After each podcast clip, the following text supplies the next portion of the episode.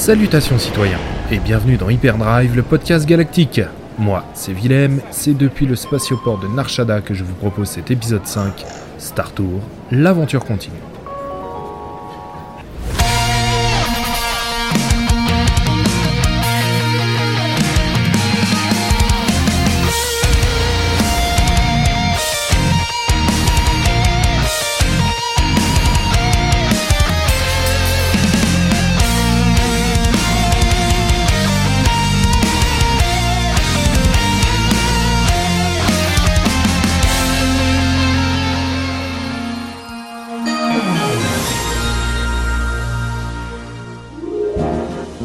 Desire a place to get away? How about three? You truly belong here among the clouds on Bespin, the first stop on your Star Tours getaway package. Stay and play in the clouds and enjoy the spectacular Galaxy in the Skies fireworks pageant every single night. The fun continues on the forest moon of Endor, where you'll sleep under the stars with the lovable Ewoks in their charming tribal villages. Your third stop brings you to the peaceful world of Alderaan, where you can relax in a natural wonderland, recently voted safest planet in the galaxy by Hyperspace Traveler. This Star Tours getaway package is three times the fun in one, so ask your travel consultant to book yours today.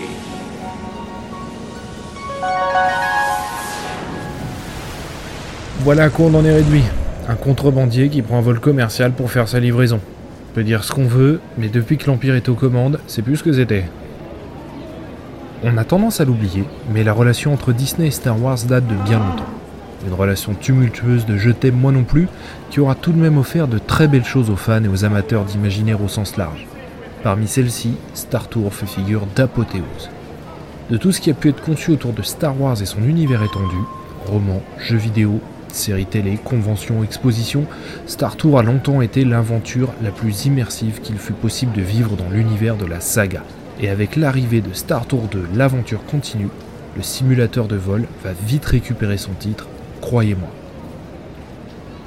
Mais avant de vous parler en détail de cette nouvelle attraction qui ouvre ses portes fin mars 2017, laissez-moi parler de la genèse de ce projet qu'est Star Tour. Pour ceux qui ont passé les 30 dernières années à creuser dans les mines de Kessel, Star Tour était une attraction des parcs Disney qu'on appelle cinéma dynamique. Elle a été conçue par les équipes de Walt Disney Imagineering et de Lucasfilm, le tout sous la direction de George Lucas. En bref, c'est un simulateur de vol dans l'univers de Star Wars.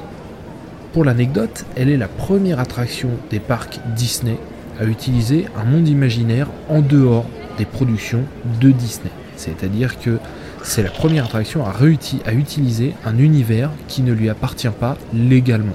Ce n'est plus le cas aujourd'hui, vu que Disney a racheté Star Wars. Bien que l'attraction date de 1987, elle est considérée encore aujourd'hui par de nombreux fans comme le must de ce type d'attraction. Elle met le cinéma et sensations fortes dans un univers connu du grand public. La première version de cette attraction est apparue dans le Tomorrowland du Disneyland californien en 1987 pour remplacer l'attraction Adventure Through Inner Space. C'est une attraction que nous n'avons pas connue en France pour une raison très simple, c'est que Star Tour existait dans le parc Disneyland Paris dès l'ouverture de ce dernier en 1992. Et jusqu'à la récente fermeture de cette attraction, ce fut le dernier Star Tour des parcs Disney à travers le monde à être encore proposé dans sa première version. Pourquoi? Parce que Star Tour 2, l'aventure continue, est d'ores et déjà présent dans tous les parcs de Disney depuis plus de 6 ans partout, sauf en France. Injuste? Carrément. L'attraction originale proposait un voyage direction Andorre à bord d'un vaisseau commercial, le Star Speeder 3000. Malheureusement, nous tombions sur Rex, un droïde pilote assez mal programmé, qui a un peu du mal à gérer les commandes et surtout beaucoup de mal à gérer le stress. Cette attraction est composée de deux éléments. D'abord un film projeté à l'intérieur du simulateur de vol, et ensuite le simulateur de vol en lui-même. Le film a été réalisé sous la supervision de George Lucas qui en était producteur exécutif. Le producteur était Tom Fitzgerald, c'est Dave Carson qui a fait le storyboard et les acteurs utilisés dans ce film étaient bel et bien ceux de la saga Star Wars.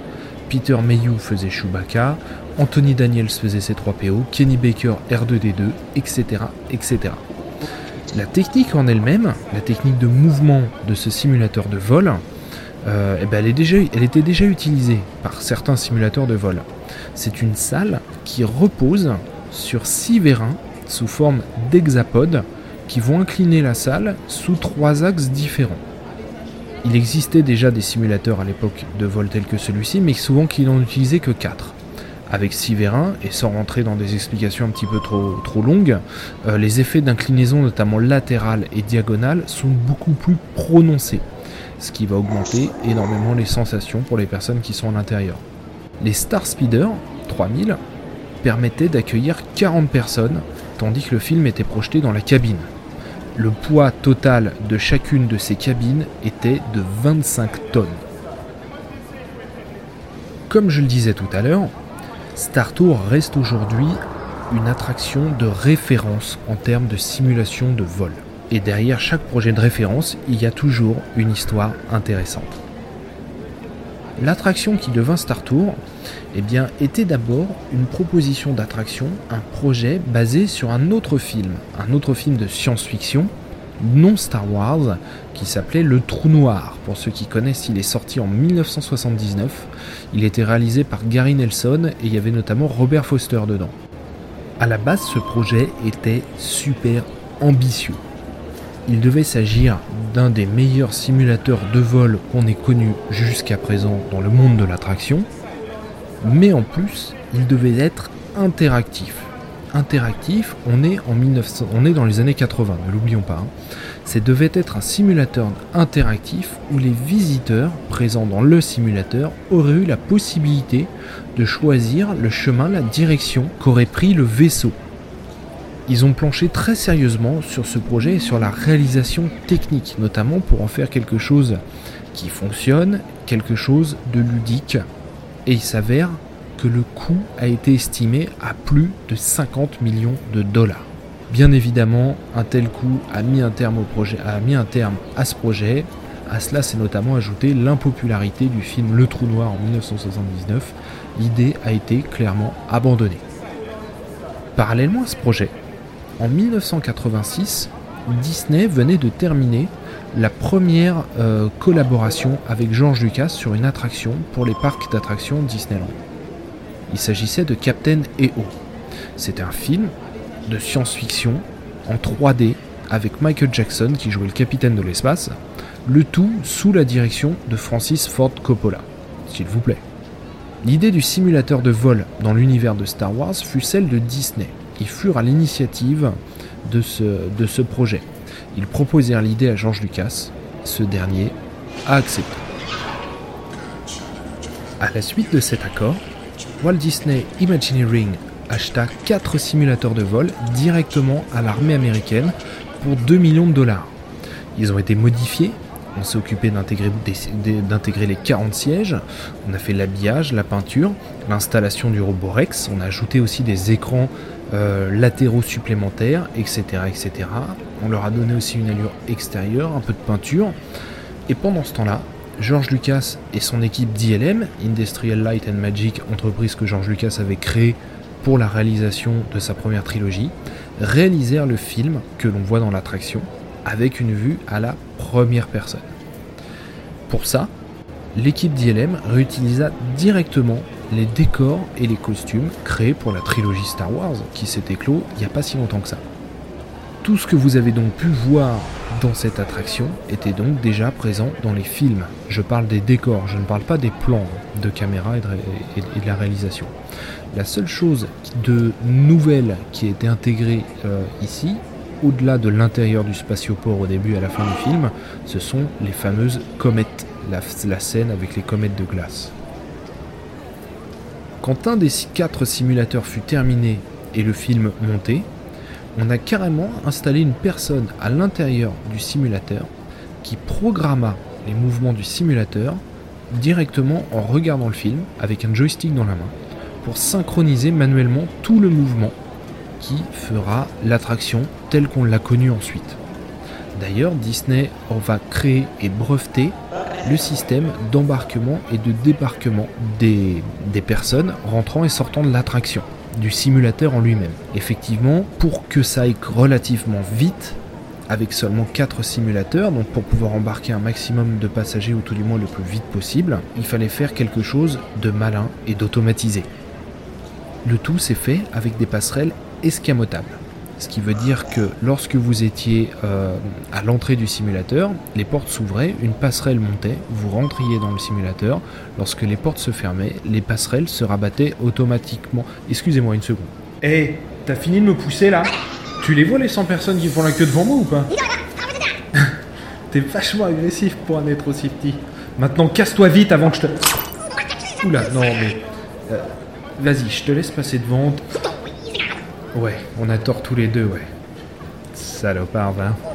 Voilà à quoi on en est réduit. Un Jawa avec un blaster plus grand que lui qui se promène tranquillement devant la douane impériale. Si j'avais su. Bref. Où j'en étais? Ouais. Le 9 janvier 1987, l'attraction Star Tour première du nom ouvrit à Disneyland en Californie pour un budget total de 32 millions de dollars soit deux fois plus que la construction du parc en lui-même dans les années 50. La cérémonie d'ouverture a accueilli de nombreux cosplayers et George Lucas himself. D'ailleurs, on trouve encore sur le net la vidéo de l'inauguration. Rien que pour les brushings de l'époque, ça vaut le coup de la regarder. Depuis, l'attraction a été dupliquée dans tous les parcs du monde.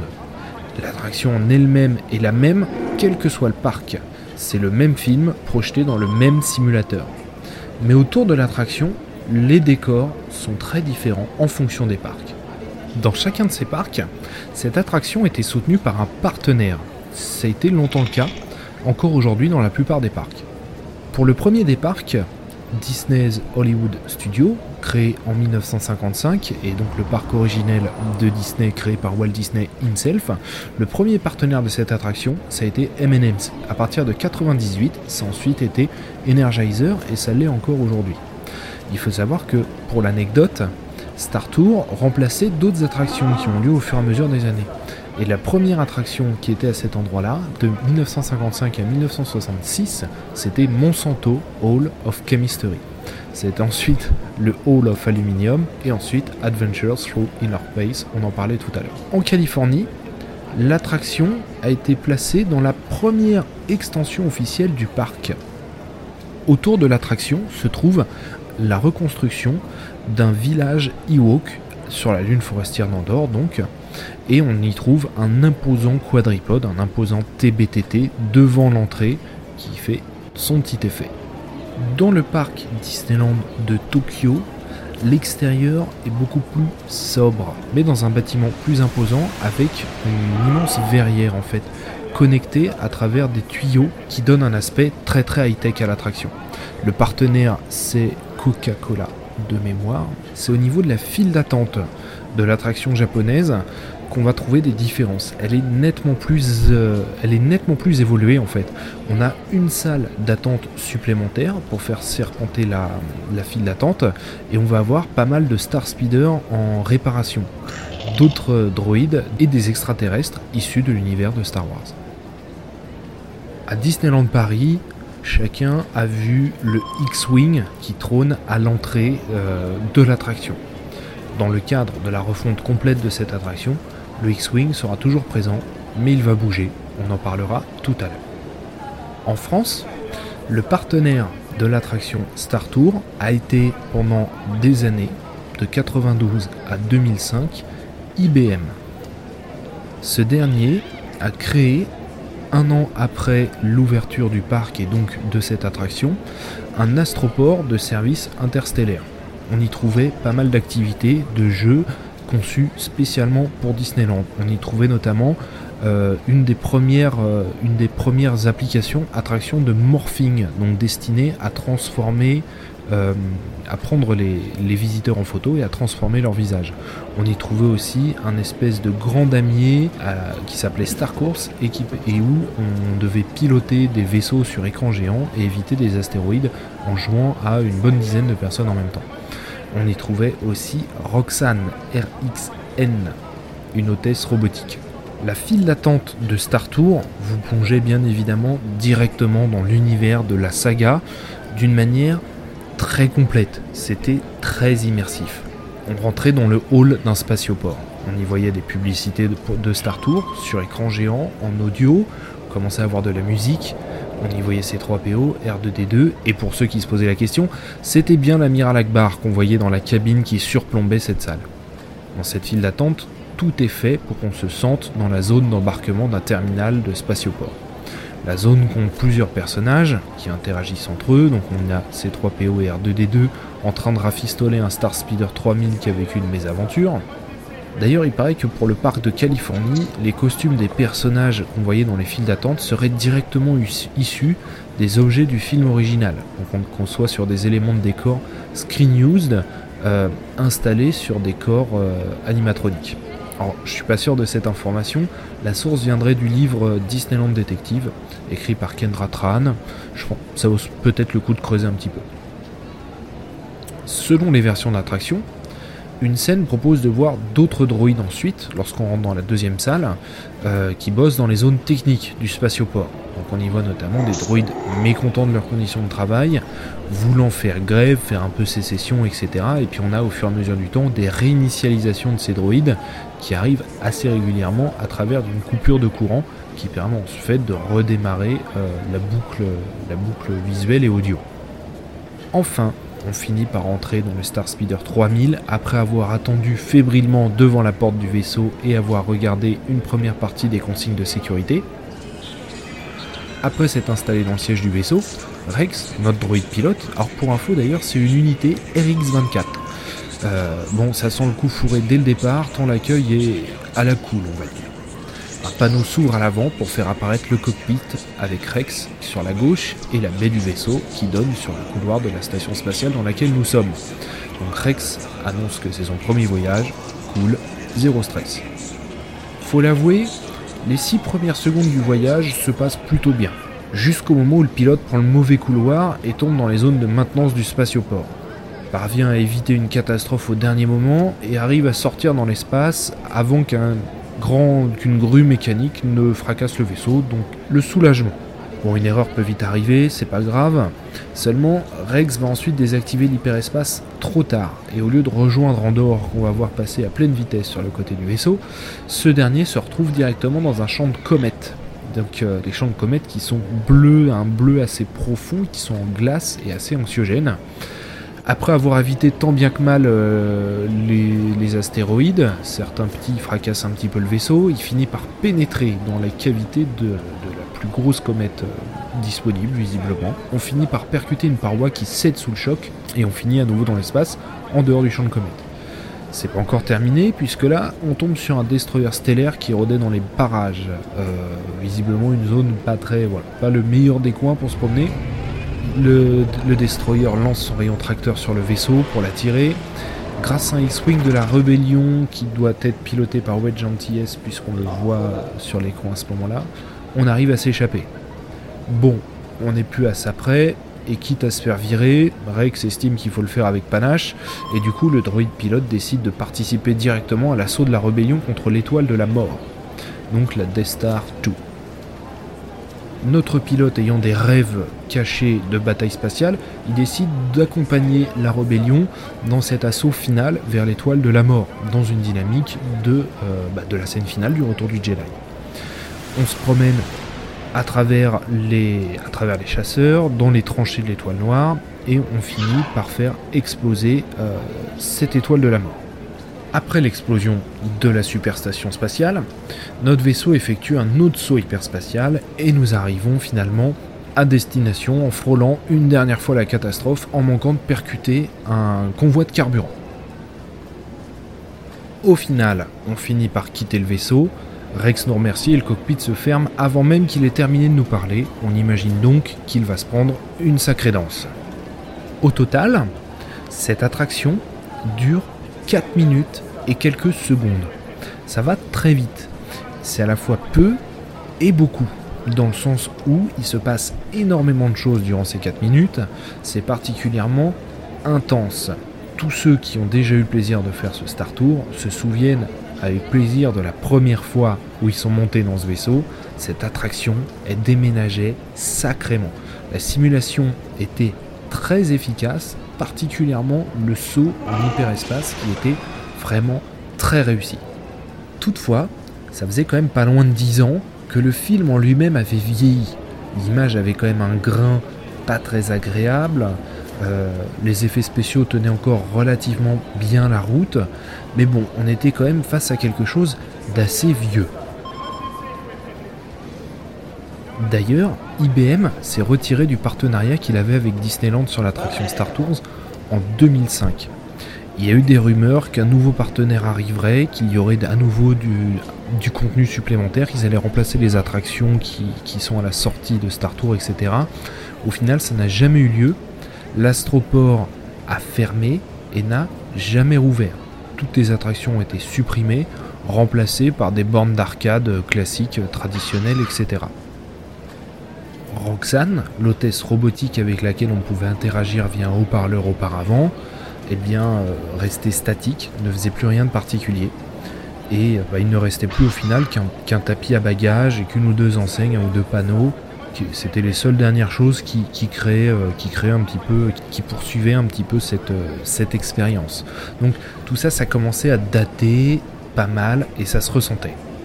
Il était donc temps de refondre entièrement cette attraction. C'est chose faite depuis 2011 aux États-Unis avec Star Towers 2 The Adventure Continues. Il arrive en France à la fin du mois de mars 2017 et croyez-moi, vous allez en prendre vraiment plein les yeux. Ah, excusez-moi, les Stormtroopers doivent contrôler mes bagages. Papier, s'il vous plaît. Passez vos bagages dans le scan. Bonjour, monsieur. Et voilà. Qu'est-ce que c'est que ça? Ah, Ce sont des effets personnels. C'est exotique, mais absolument sans danger. C'est interdit, citoyen. Tout produit illicite à bord d'un vaisseau de transport est un délit de classe 4. Non, rassurez-vous, c'est rien de tout cela. Je, je m'en voudrais de vous faire perdre votre temps. Ouvrez cette boîte. Bon, comme vous voudrez. Qu'est-ce que c'est que ça? C'est un petit Rastas. Restez calme sinon il va continuer à s'agiter. Tirez pas dessus Je suis payé une fortune pour la destination. Allez, viens. C'est toujours une vraie galère. Ça va comme vous voulez, monsieur Je vais pas vous embêter plus longtemps. Hein. Allez, tu vas voir que ça va être de ma faute. Bon, terminal 7, voilà. Star Tour 2, l'aventure continue. Ce projet est comme toujours un projet de longue date pour Lucasfilm et Disney. Il remonte, paraît-il, avant même la réalisation et la sortie au cinéma de la prélogie de Star Wars. Le principe, il était de renouveler l'attraction et d'en élargir la perspective. Exactement comme George Lucas l'a fait avec les prélogies. Écoutez l'épisode 3 de ce podcast Hyperdrive pour en savoir plus à ce sujet. Or, cette prélogie, une fois sortie au cinéma, permettait de largement enrichir cette expérience Star Tour avec de nouveaux mondes, de nouveaux décors, de nouveaux véhicules, etc. etc. Mais au-delà de refaire un nouveau film sur une attraction existante, il a été décidé d'offrir au public bien plus que ça, une toute nouvelle expérience. Ils ont donc repris le concept même de la prélogie, à savoir de nouveaux éléments se déroulant avant la première intrigue, la première trilogie, pour Star Tours 2, Star Tour L'aventure continue se déroule donc avant le Star Tour original. On ne monte donc plus dans un Star Speeder 3000, mais dans un Star Speeder 1000. Il est peint d'un rouge-orange très vintage, très ancienne république, tout le hall d'embarquement est revu avec de nouveaux droïdes, d'anciens modèles dans l'univers Star Wars, des choses beaucoup plus proches des designs que l'on retrouve dans la prélogie, mais aussi des nouvelles tenues pour le staff et bien évidemment de nouvelles destinations. Concernant l'expérience en elle-même, il y a pas mal de changements. Je vais, je vais commencer par les changements les moins importants et on va avancer au fur et à mesure vers les choses les plus intéressantes. Pour commencer, on va avoir bien évidemment un film en Full HD avec, des, avec un travail de réalisation et des effets spéciaux euh, digitaux beaucoup plus moderne, j'ai même envie de dire ultra moderne et bien évidemment impeccable à tous les niveaux. Ce film sera réalisé en 3D. Chacun portera donc des lunettes 3D pour rentrer dans le vaisseau, des lunettes 3D passives, à savoir en plastique, sans électronique à l'intérieur. Et enfin, on explorera des scènes clés de la saga Star Wars dans ce, film, et on tombera sur Hoth, Naboo, Coruscant, l'étoile de la mort, Kashyyyk, Tatooine, et j'en passe. Avant d'aller plus loin, je tiens à vous dire que cette attraction existant aux États-Unis depuis 2011, j'ai eu l'occasion d'aller dans ce parc, dans le parc de Californie en 2013, et que je suis allé dans Star Tour The Adventure Continues là-bas. C'est pour ça que je, peux vous expliquer, vous faire part un petit peu de l'expérience utilisateur autour de cette attraction. Bien évidemment, je vais vous en dire le moins possible à nouveau euh, sur le contenu de, de l'attraction en elle-même. Ce que je peux vous dire, c'est que l'expérience Star Tour 2, l'aventure continue, sera très différente pour chacun d'entre vous. Pourquoi? Parce que le film que vous y verrez et l'attraction en elle-même que vous ferez sera généré de manière complètement aléatoire.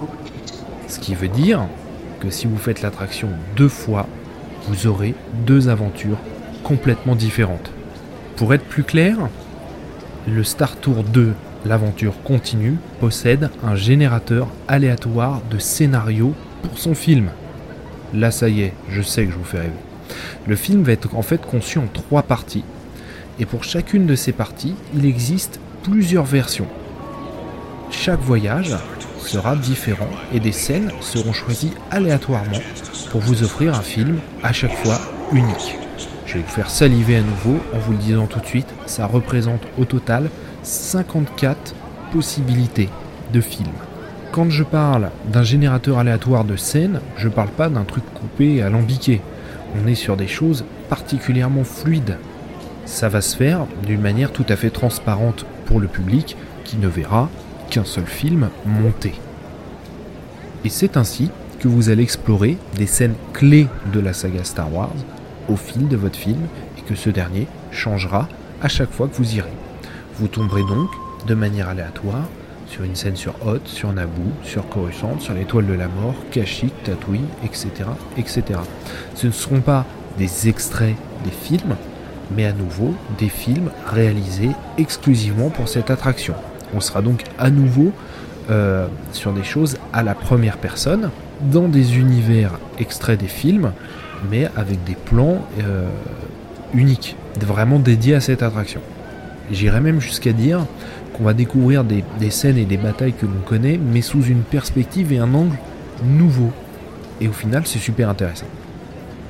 En ce qui me concerne, j'ai fait cette attraction deux fois de suite. J'ai eu deux Star Tours complètement différents. J'ai eu, par chance, parce qu'après vous pouvez tomber deux fois de suite sur la même scène, même si vous n'aurez pas le même film en entier, mais moi j'ai eu deux aventures complètement différentes, dans lesquelles à chaque fois en plus se sont inscrits des personnages majeurs de l'univers Star Wars et franchement bien foutus. D'ailleurs, ils ont même créé une nouvelle classe de Stormtroopers exclusivement pour cette attraction. Je vous laisse la surprise, je ne vous dirai pas lesquels. Par contre, ce que je peux vous dire, c'est que ce Star Tour 2, l'aventure continue, est absolument incroyable. Film en HD, généré aléatoirement en 3D, le tout dans un simulateur de vol Star Wars, oui, accrochez-vous à votre siège. L'ouverture de cette attraction, elle est prévue pour le 26 mars 2017, donc à Disneyland Paris. Pour l'occasion, toute l'attraction est retravaillée jusqu'à son entrée. Donc honnêtement, allez-y, il va très certainement s'agir de la meilleure attraction du parc. Pour finir, niveau actualité relative à cette relation entre les parcs Disney et la saga Star Wars, il semblerait que cette attraction soit le début de grands projets pour Star Wars et Disneyland. À Paris, on a Space Mountain qui va devenir Hyper Space Mountain à partir de la même date, euh, donc on ne sait pas encore si ce changement, donc musique, déco, etc., sera définitif, mais il a également été annoncé, toujours pour Disneyland Paris, hein, la création d'un Star Wars Land dans les années à venir. J'ai quasi pas d'infos sur le sujet à vous donner. Il nous reste qu'à rêver ce que ça pourrait donner. Voilà ce qui clôt cet épisode 5 d'Hyperdrive, le podcast galactique. N'hésitez pas à aller sur unfan-de-star-wars.com et à me suivre sur les réseaux sociaux. Moi, je vais y aller, l'embarquement sur le Star Speeder a commencé, j'ai pas envie d'être mal calé à l'arrière. Dans le prochain épisode, on parlera du contexte politique des trois trilogies Star Wars. Que la force soit avec vous, à très bientôt